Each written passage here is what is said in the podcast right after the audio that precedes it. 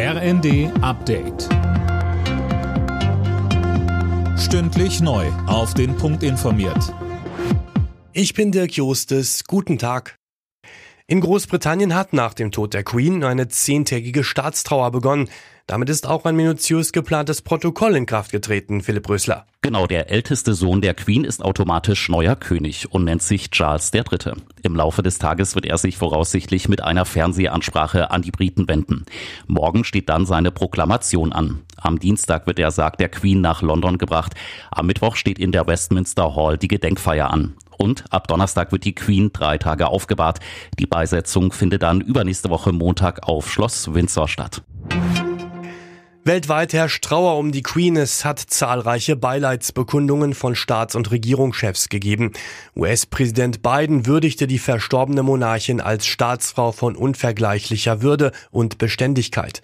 Papst Franziskus zeigte sich tief traurig über den Tod der Queen. Er bete für ihre ewige Ruhe, hieß es in einem Telegramm. Bundespräsident Steinmeier sagte. Königin Elisabeth war eine Frau, die ein Jahrhundert geprägt hat im Vereinigten Königreich und darüber hinaus weltweit. Sie hat Zeitgeschichte erlebt und Zeitgeschichte geschrieben. Ihre Majestät genoss auf der ganzen Welt höchstes Ansehen und Respekt. Der Leipziger Gasimporteur VNG hat einen Antrag auf Staatshilfe beim Wirtschaftsministerium gestellt. Damit soll der laufende Betrieb gesichert werden.